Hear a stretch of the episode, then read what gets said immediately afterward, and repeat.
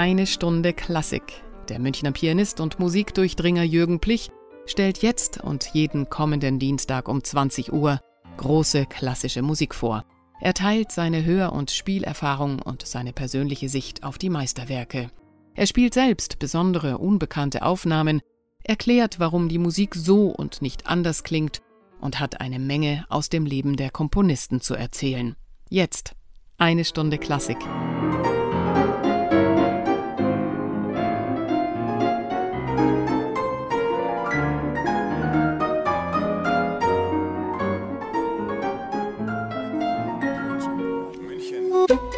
Radio München.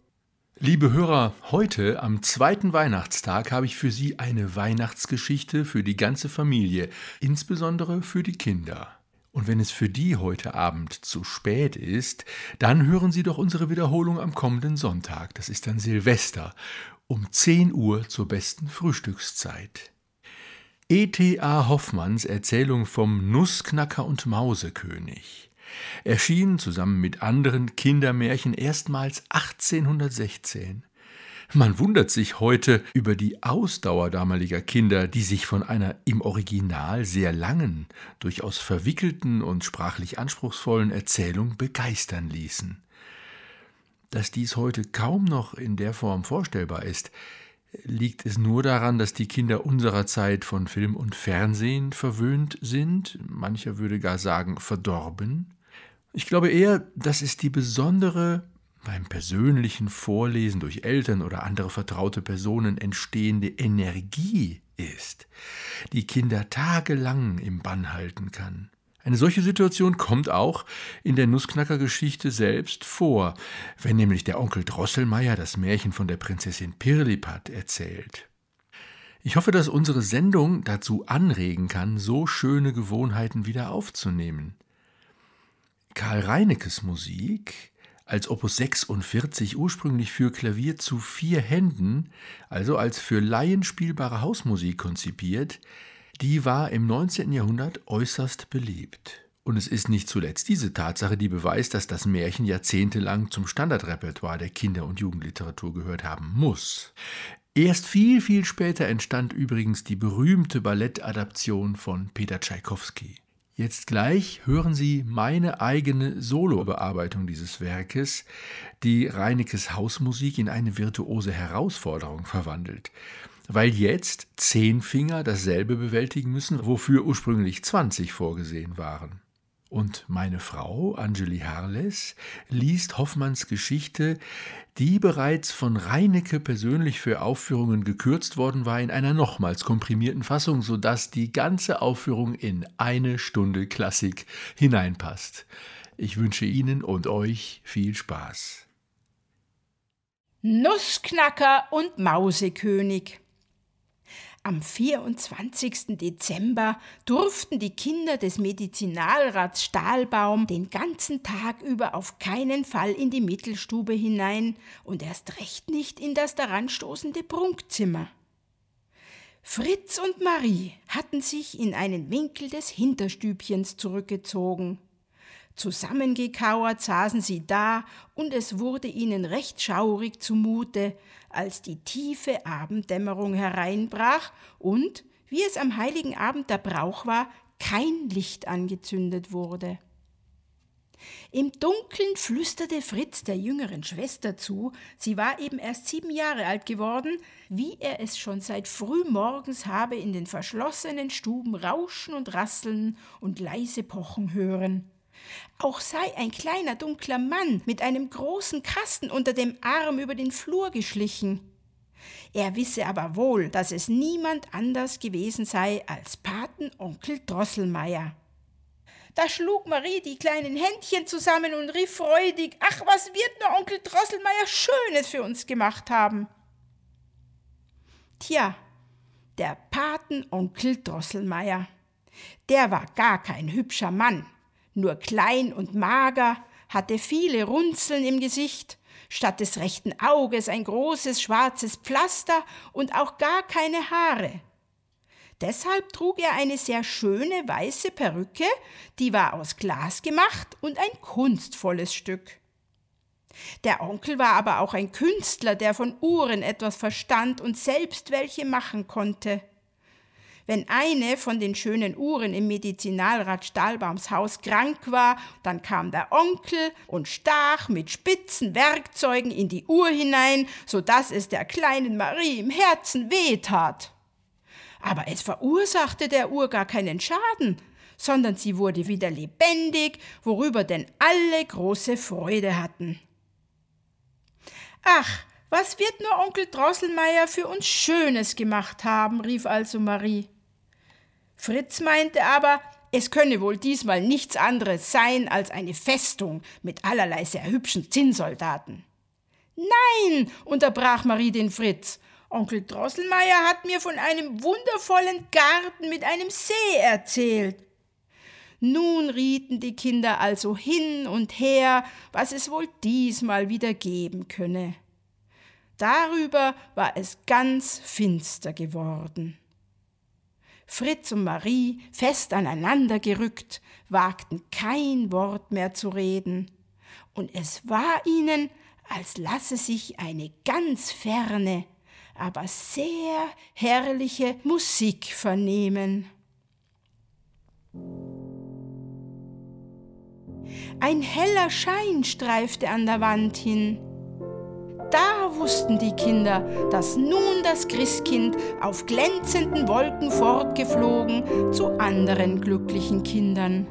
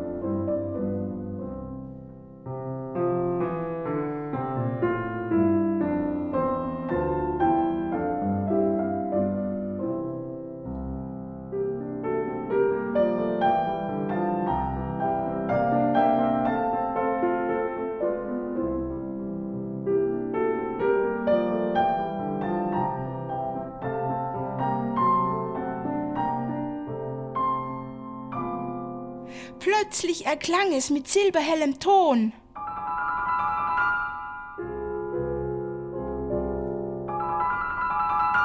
Die Türen sprangen auf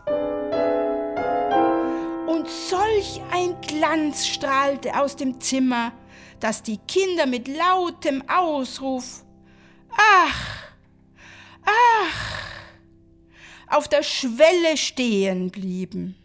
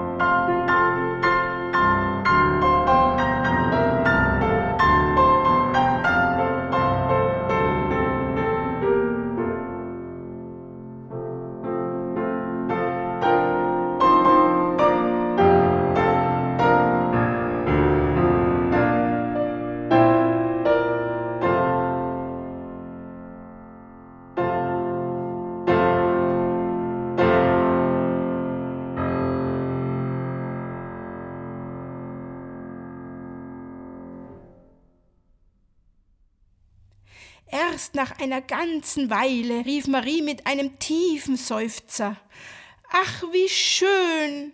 während Fritz einige Luftsprünge versuchte, die ihm überaus gut gelangen. Die Kinder mussten dieses Jahr wohl ganz besonders artig gewesen sein, denn es kam ihnen vor, als hätten sie noch nie einen so prächtigen Gabentisch gesehen. Marie erblickte zierliche Puppen und ein herrliches neues Kleidchen. Fritz hatte indessen schon die neuen Soldaten ausrücken lassen, die auf weiß glänzenden Pferden ritten. Eben wollten die Kinder über die schönen Bilderbücher her, als nochmals geklingelt wurde. Da wussten sie, dass nun Onkel Drosselmeiers Geschenk an der Reihe war und liefen zu dem an der Wand stehenden Tisch. Was erblickten die Kinder da? Der Tisch hatte sich in einen grünen, mit bunten Blumen geschmückten Rasenplatz verwandelt. Darauf stand ein herrliches Schloss mit vielen Spiegelfenstern und Türmen. Ein Glockenspiel ließ sich hören, und man sah, wie kleine, zierliche Herren und Damen in den Sälen herumspazierten. Dann und wann hörten alle Figürchen zu tanzen auf, und das Glockenspiel verstummte. Dann zog der Onkel das Spielwerk rasch mit einem großen Schlüssel wieder auf, und das hübsche Klingelspiel begann von vorn.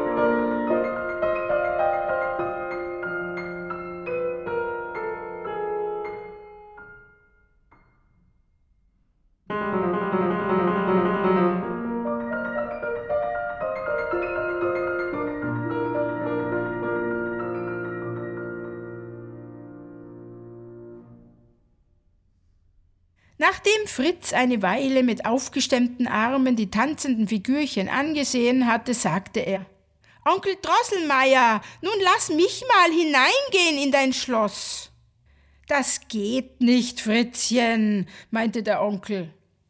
Dann lass mal den Mann im grünen Mantel, der da immer zum Fenster herausguckt, zur Tür herauskommen. Das geht doch auch nicht, sagte etwas ärgerlich der Onkel. Wie die Mechanik nun einmal gemacht ist, so muss sie bleiben. So, sagte Fritz gedehnt. Hör mal, Onkelchen, wenn deine kleinen herausgeputzten Dinger nur immer dasselbe können, dann taugen sie nicht viel. Damit sprang er zurück an den Weihnachtstisch. Auch Marie war der tanzenden Püppchen bald müde und schlich zum Weihnachtstisch zurück, von dem sie sich nun gar nicht mehr trennen mochte, weil sie soeben etwas Neues entdeckt hatte. Durch das Ausrücken von Fritzens Zinnsoldaten war dort ein sehr vortrefflicher kleiner Mann sichtbar geworden, der still und bescheiden dastand, als erwarte er ruhig, wann er an der Reihe wäre.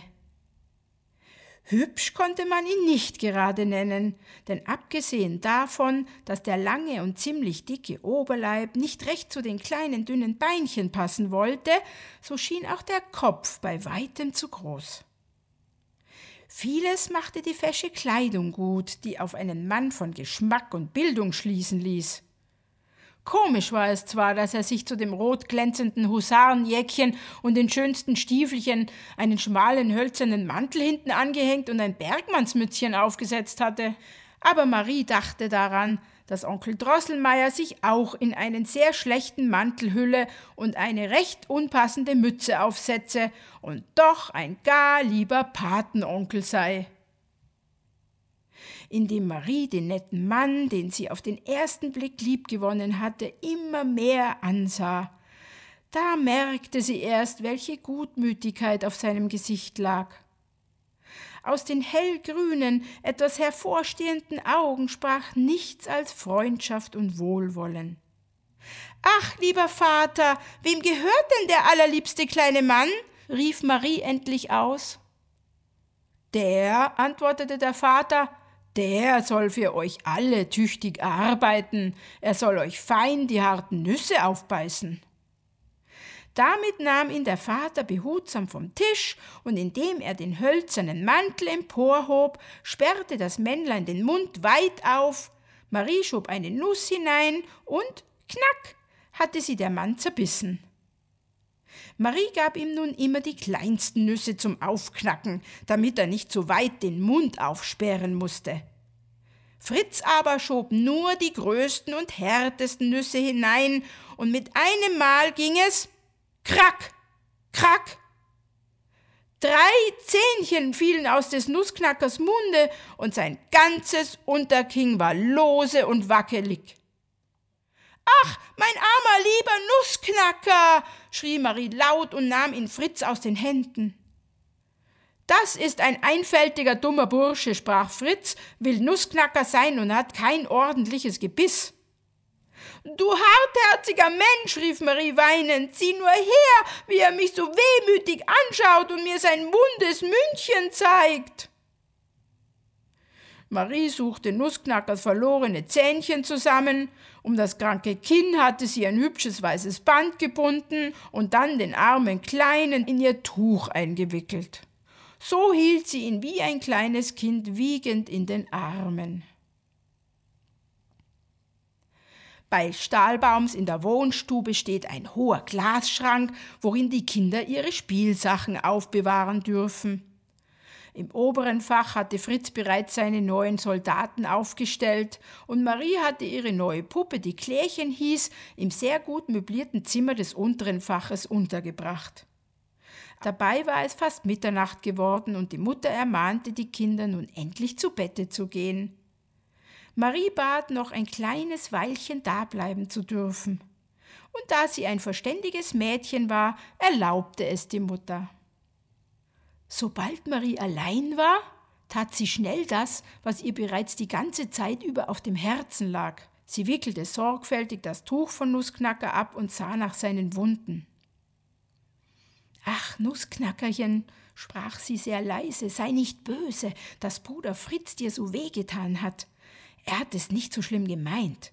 Er ist nur ein bisschen hartherzig geworden durch das wilde Soldatenwesen, aber sonst ein recht guter Junge. Nun will ich dich aber auch recht sorgsam so lange pflegen, bis du wieder ganz gesund und fröhlich wirst. Dann legte sie ihn in das Bett von Klärchen der Puppe, die darüber ein bisschen beleidigt aussah. Eben wollte Marie den Glasschrank schließen. Da!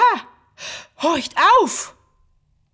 Da fing es an, leise, leise zu wispern und zu rascheln ringsherum. Hinter dem Ofen, hinter den Stühlen, hinter den Schränken. Und die Wanduhr schnurrte dazwischen lauter und lauter. Marie blickte hin. Da hatte die große vergoldete Eule, die darauf saß, ihre Flügel herabgesenkt, so dass sie die ganze Uhr überdeckten.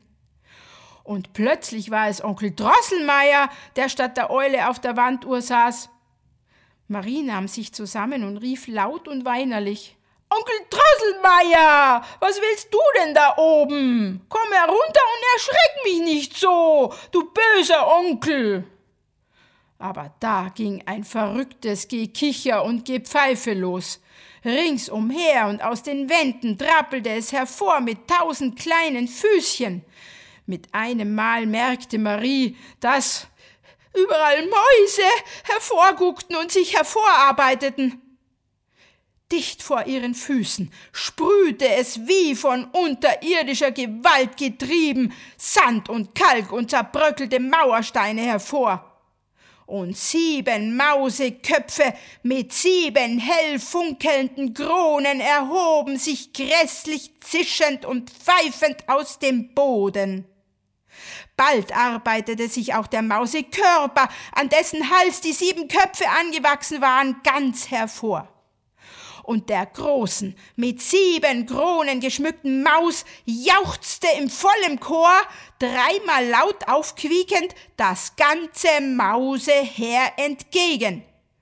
Dieses setzte sich nun auf einmal in Bewegung und hot, hot, trott, trott, ach, gerade auf den Schrank zu und auf Marie los, die noch dicht an der Glastüre des Schrankes stand.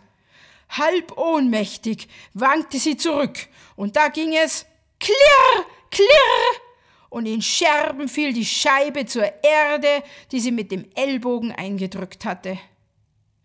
Aber was war denn das nun wieder? Im Schrank fing es an, seltsam zu rumoren, und feine Stimmchen sangen. Aufgemacht, aufgemacht, wollen zur Schlacht, noch diese Nacht. Mit einem Male erhob sich Nussknacker, warf die Decke weit von sich und rief Knack, knack, dummes Mausepack.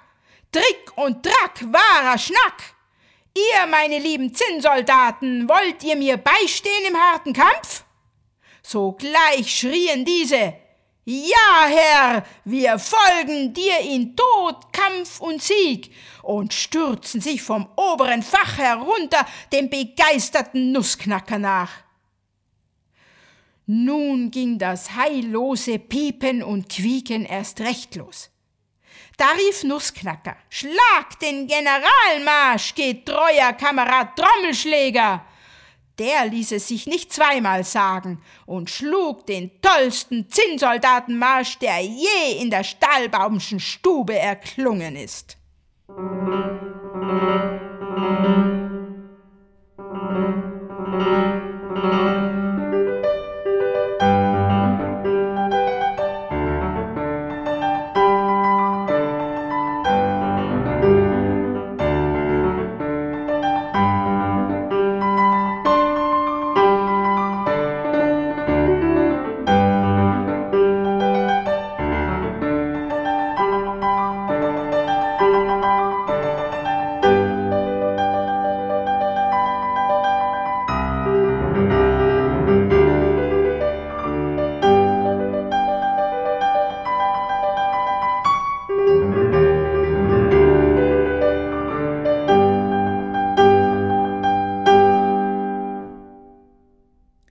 Und nun ging ein Rennen und Laufen los.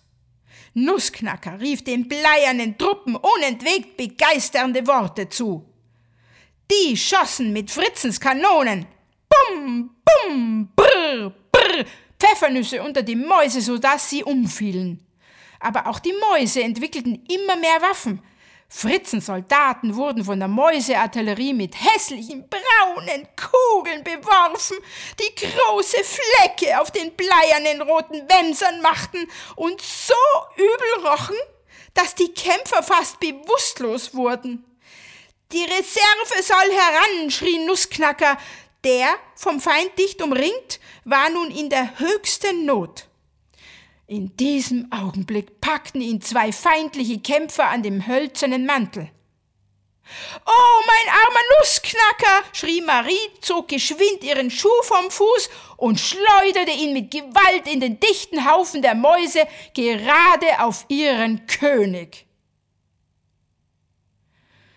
Im selben Augenblick war alles verstoben und verflogen aber Marie empfand einen stechenden Schmerz am Ellbogen und sank ohnmächtig zu Boden. Und wer nun genau auf die Musik hört, kann die ganze Schlacht zwischen den Mäusen und dem Nussknacker mit seinen Soldaten noch einmal erleben.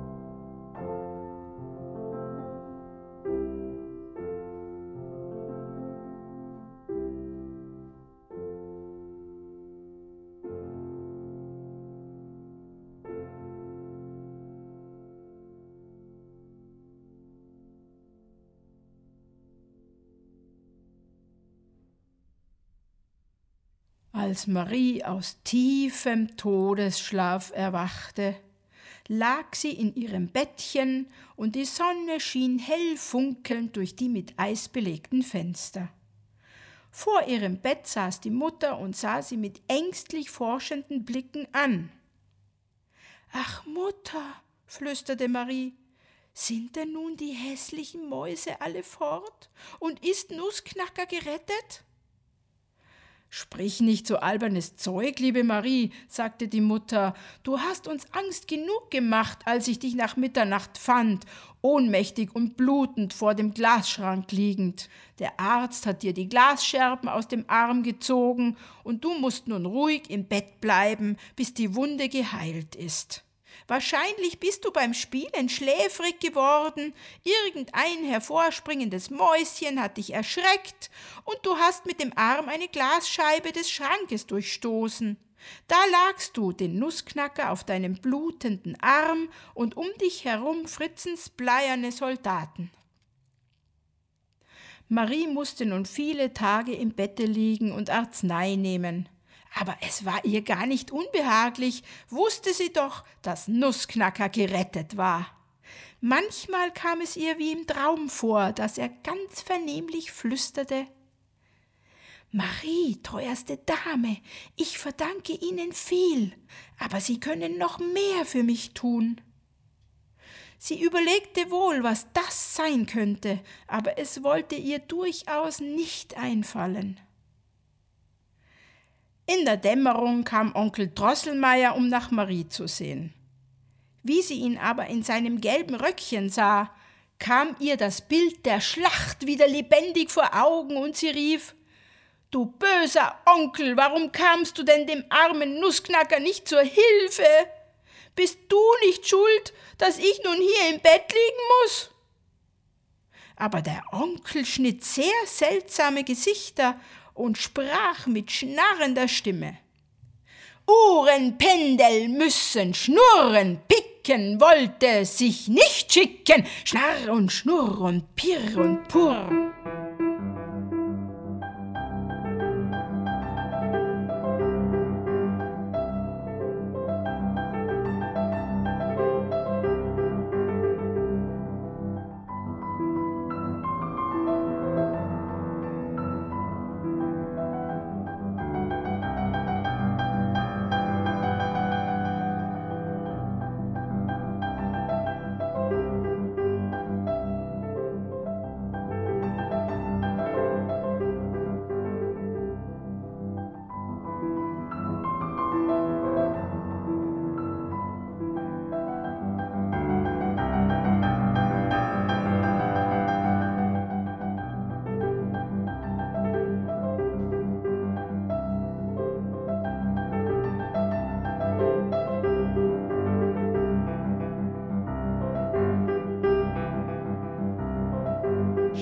Und Schnurr und Pirr und Purr, Schnarr und Schnurr und Pirr und Purr.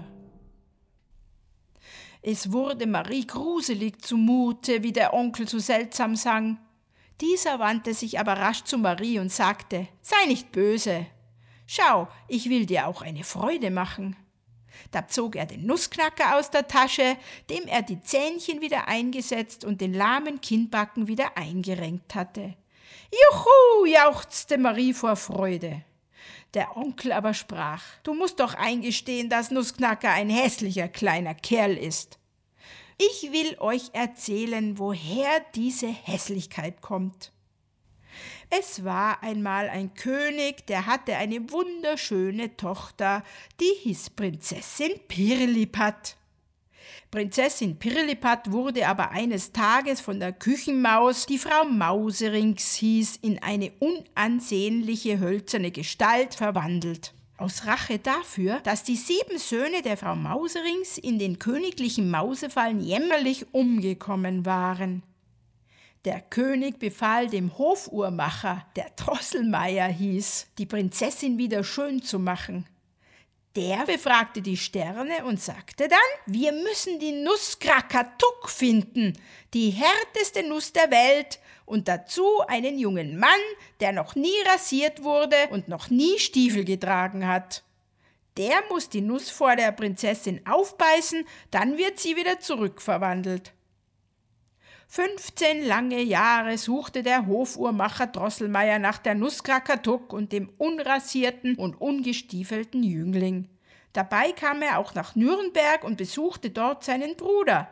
Und siehe da, der besaß die Nusskrakatuk und hatte einen Sohn, der noch nie rasiert worden war, nie Stiefel getragen hatte und dessen Lieblingsbeschäftigung das Nüsse aufknacken war.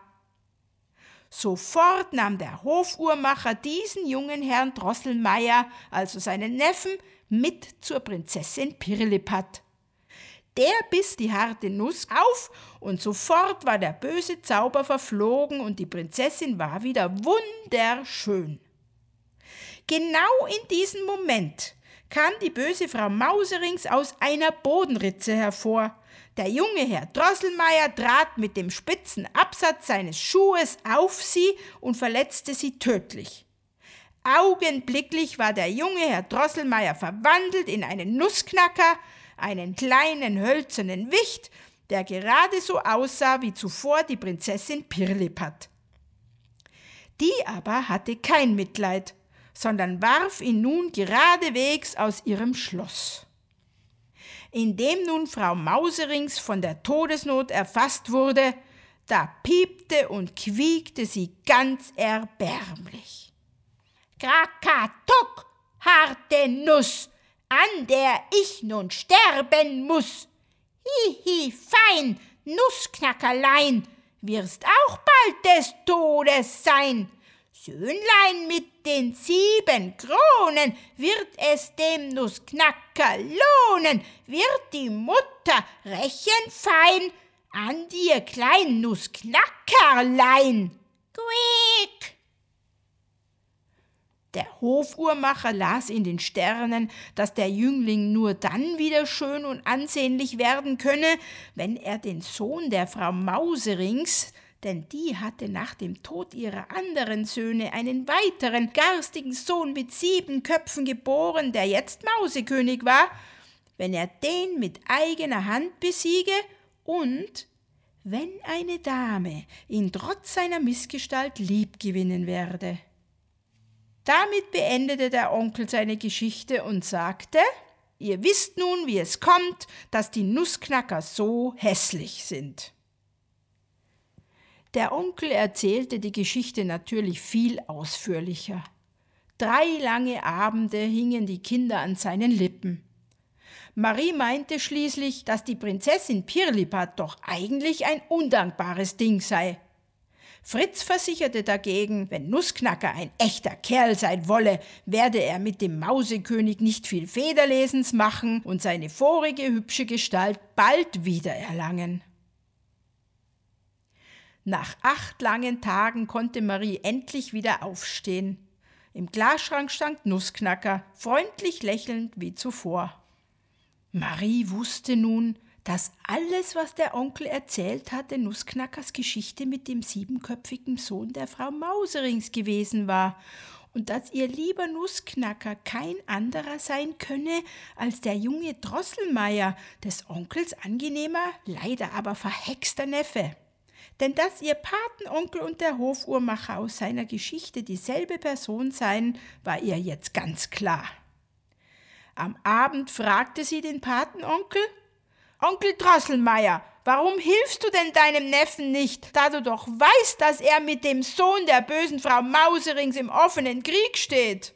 Und sie erzählte nun nochmals den ganzen Verlauf der nächtlichen Schlacht, die sie mit angesehen hatte.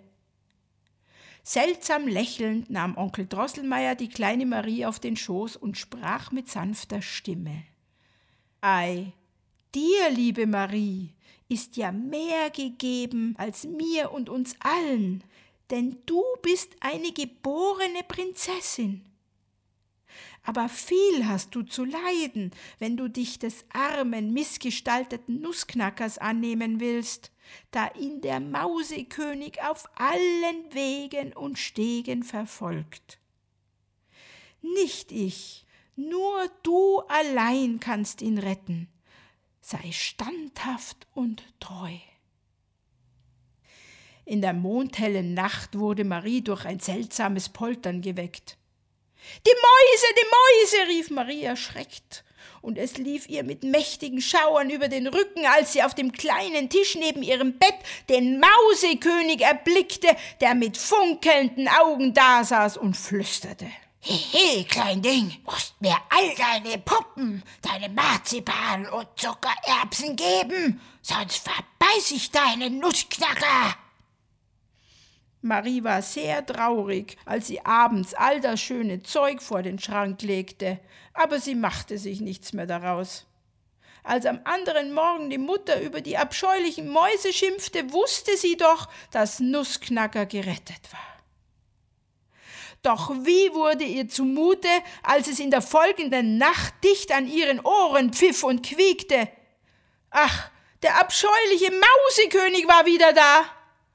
Blutrot geiferte er aus den sieben geöffneten Rachen und zischte der vor Grauen und Schreck erstarrten Marie ins Ohr. Gib mir fein, ganz allein, deine Bilderbücherlein, dein Kleidchen dazu, sonst hast keine Ruh. Magst nur wissen, Nussknackerlein wirst du sonst missen, der wird zerbissen. Quiek! Schluchzend trat Marie am anderen Morgen vor den Glasschrank und sprach zum Nussknacker. Ach, mein lieber Herr Drosselmeier, was kann ich, armes Mädchen, denn für Sie tun? Auch wenn ich alle meine schönen Sachen hergebe, so wird der abscheuliche Mausekönig immer noch mehr verlangen und am Ende mich selbst statt ihrer zerbeißen wollen. Wie wurde ihr aber zumute, als Nussknackerlein plötzlich lispelte. Wertestes Fräulein Stahlbaum, vortreffliche Freundin, was verdanke ich Ihnen alles? Nein, kein Bilderbuch sollen Sie mehr für mich opfern. Schaffen Sie nur ein Schwert, ein Schwert. Für das Übrige will ich sorgen. Marie hüpfte vor Freude und beschloss, Fritz zu Rate zu ziehen, wie ein Schwert herbeizuschaffen sei. Der wusste gleich zu helfen. Einem alten Zinnsoldaten, der seit dem 24. Dezember pensioniert war und nur noch in der hintersten Ecke des Glasschranks stand, wurde der schmucke silberne Säbel abgenommen und dem Nussknacker umgehängt. Vor bangem Grauen konnte Marie in der folgenden Nacht nicht einschlafen, und es war ihr um Mitternacht so, als höre sie im Wohnzimmer ein seltsames Rumoren, Klingen und Rauschen. Mit einem Mal ging es Quiek! Der Mausekönig, der Mausekönig, rief Marie und sprang voll Entsetzen aus dem Bett. Alles blieb still aber bald klopfte es leise an die Türe und ein feines Stimmchen ließ sich vernehmen. Allerbestes Fräulein Stahlbaum, machen Sie nur getrost auf. Gute, fröhliche Botschaft. Marie erkannte die Stimme, warf ihr Röckchen über und öffnete flugs die Türe. Nussknackerlein stand draußen das blutige Schwert in der rechten, ein Wachslichtchen in der linken Hand. Sowie er Marie erblickte, ließ er sich auf ein Knie nieder und sprach Sie, o oh Dame, sind es allein, die mich mit Rittermut stählte und meinem Arm Kraft gab, den Übermütigen zu bekämpfen, der es wagte, sie zu verhöhnen. Überwunden liegt der verbrecherische Mausekönig und wälzt sich in seinem Blut. Dann stand er auf und fuhr fort. Was könnte ich Ihnen in diesem Augenblick, da ich meinen Feind überwunden habe, für herrliche Dinge zeigen? und nahm sie mit in den großen Kleiderschrank, der auf dem Hausflur stand. Des Vaters Reisemantel hing vorne an. Nussknacker zog an dem Bandel, das vom Rücken des Mantels herabhing.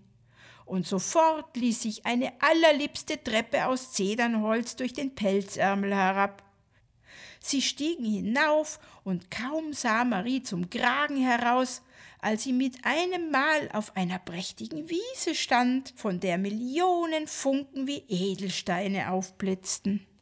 Wir befinden uns auf der Kandiswiese, sagte Nussknacker und klatschte in die kleinen Händchen. Bald kamen einige Schäfer und Schäferinnen, Jäger und Jägerinnen und begannen ein hübsches Ballett zu tanzen, wozu die Jäger sehr manierlich bliesen.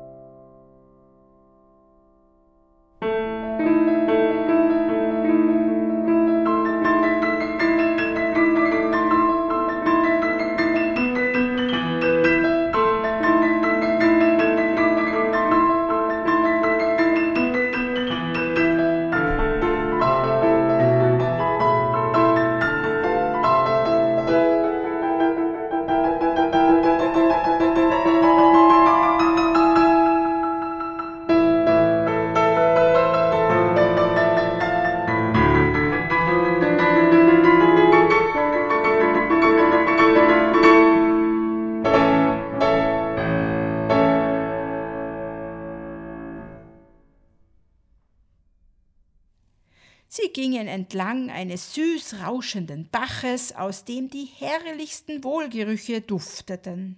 Rasch ging Nussknacker vorwärts und Marie voller Neugierde ihm nach. Sie kamen an allerliebsten kleinen Dörfchen vorbei, und nicht lange dauerte es, da standen sie vor einem rosenrot glänzenden Wasser. Lassen Sie uns über den Rosensee hinüber nach der Hauptstadt schiffen, sagte Nussknacker und klatschte in die Hände. Alsbald kam ein ganz aus Edelsteinen geformtes Muschelschiffchen, von goldschuppigen Delfinen gezogen, das sie über den See trug.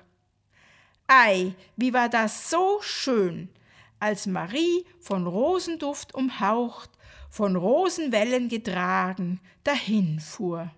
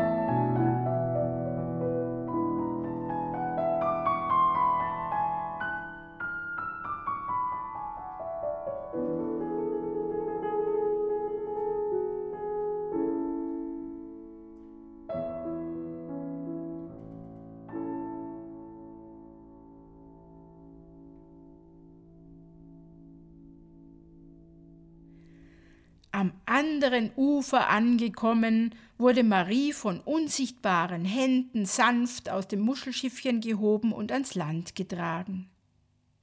Jetzt, sprach Nussknacker, sind wir in der Hauptstadt. Wie werde ich es nur anfangen, die Schönheit und Herrlichkeit der Stadt zu beschreiben, die sich jetzt vor Mariens Augen auftat? Nicht allein, dass Mauern und Türme in den herrlichsten Farben prangten, auch was die Form der Gebäude anlangt, gibt es gar nichts Ähnliches auf Erden.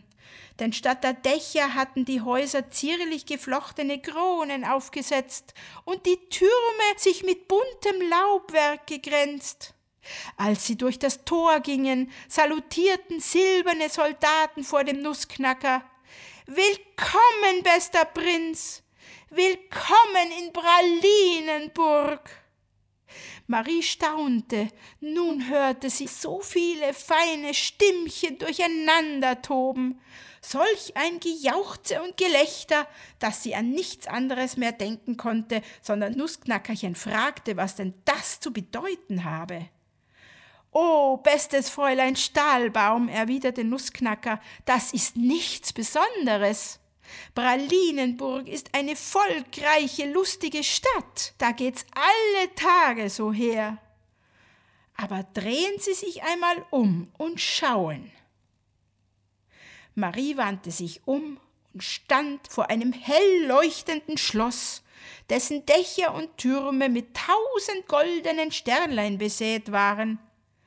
Das ist mein Marzipanschloss, sagte Nussknacker. Jetzt traten zwölf kleine Pagen aus dem Schloss.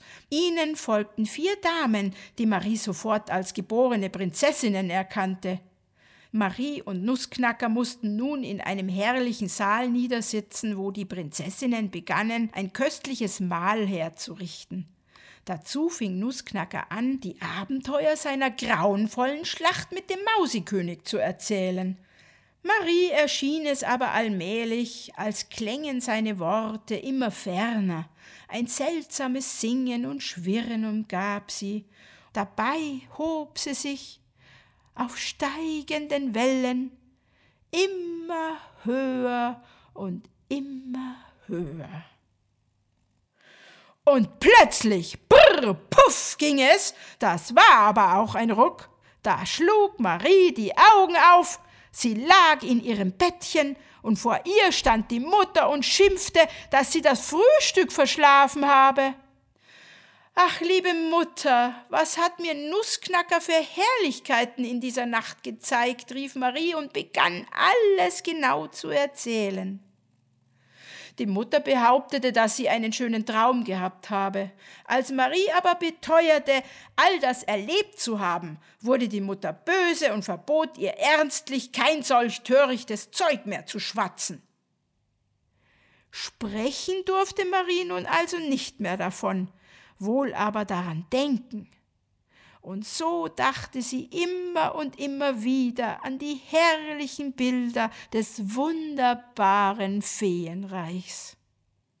So saß sie einstmals vor dem Glasschrank, als der Onkel Drosselmeier gerade die Uhr in der Wohnstube reparierte, und während sie so träumerisch den Nussknacker anschaute, sagte sie unwillkürlich laut Ach, lieber Herr Drosselmeier, wenn Sie doch nur wirklich lebten, ich würde es nicht so machen wie Prinzessin Pirlipat und sie verstoßen, nur weil sie um meinetwillen aufgehört haben, ein hübscher junger Mann zu sein.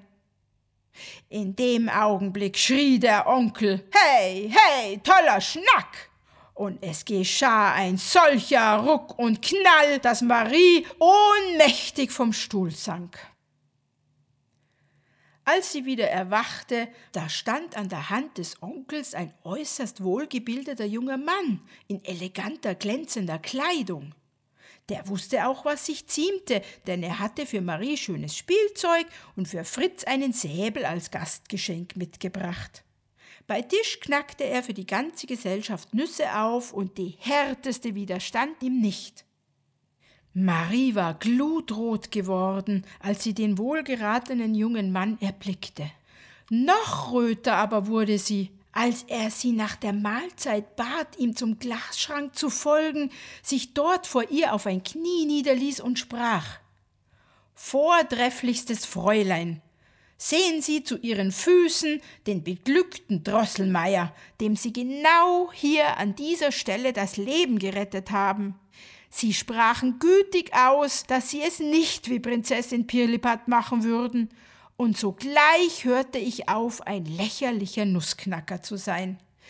Nun flehe ich Sie an, beglücken Sie mich mit Ihrer werten Hand, teilen Sie mit mir Reich und Krone und herrschen Sie mit mir auf Marzipanschloss. Hierauf wurde Marie sogleich Drosselmeiers Braut. Nach einem Jahr, so erzählt man, soll er sie auf einem goldenen, von silbernen Pferden gezogenen Wagen abgeholt haben. Auf ihrer Hochzeit tanzten zweiundzwanzigtausend der glänzendsten Figuren. Das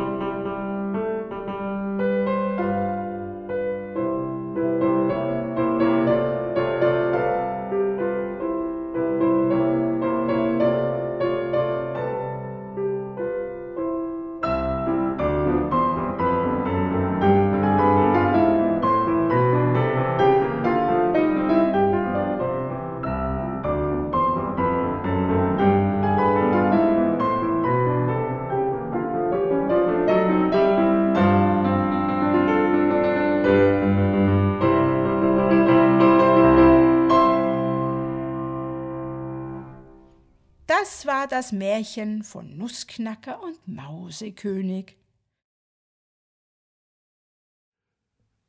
So, liebe Hörer, das war die letzte Sendung Eine Stunde Klassik im Jahre 2023. In diesem Jahr haben wir damit angefangen und ich hoffe, dass es noch viele, viele Jahre Eine Stunde Klassik jeden Dienstag bei Radio München geben wird. Wir tun alles dafür. Jedenfalls freue ich mich, Sie im Januar wiederzuhören. Ich wünsche Ihnen einen guten Rutsch ins neue Jahr und grüße Sie ganz herzlich. Ihr Jürgen Plich.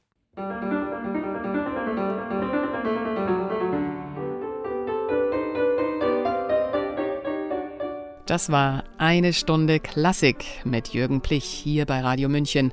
Jeden Dienstag um 20 Uhr und sonntags um 10 Uhr in der Wiederholung. Nachzuhören übrigens auch auf unserer Webseite www.radiomünchen.net.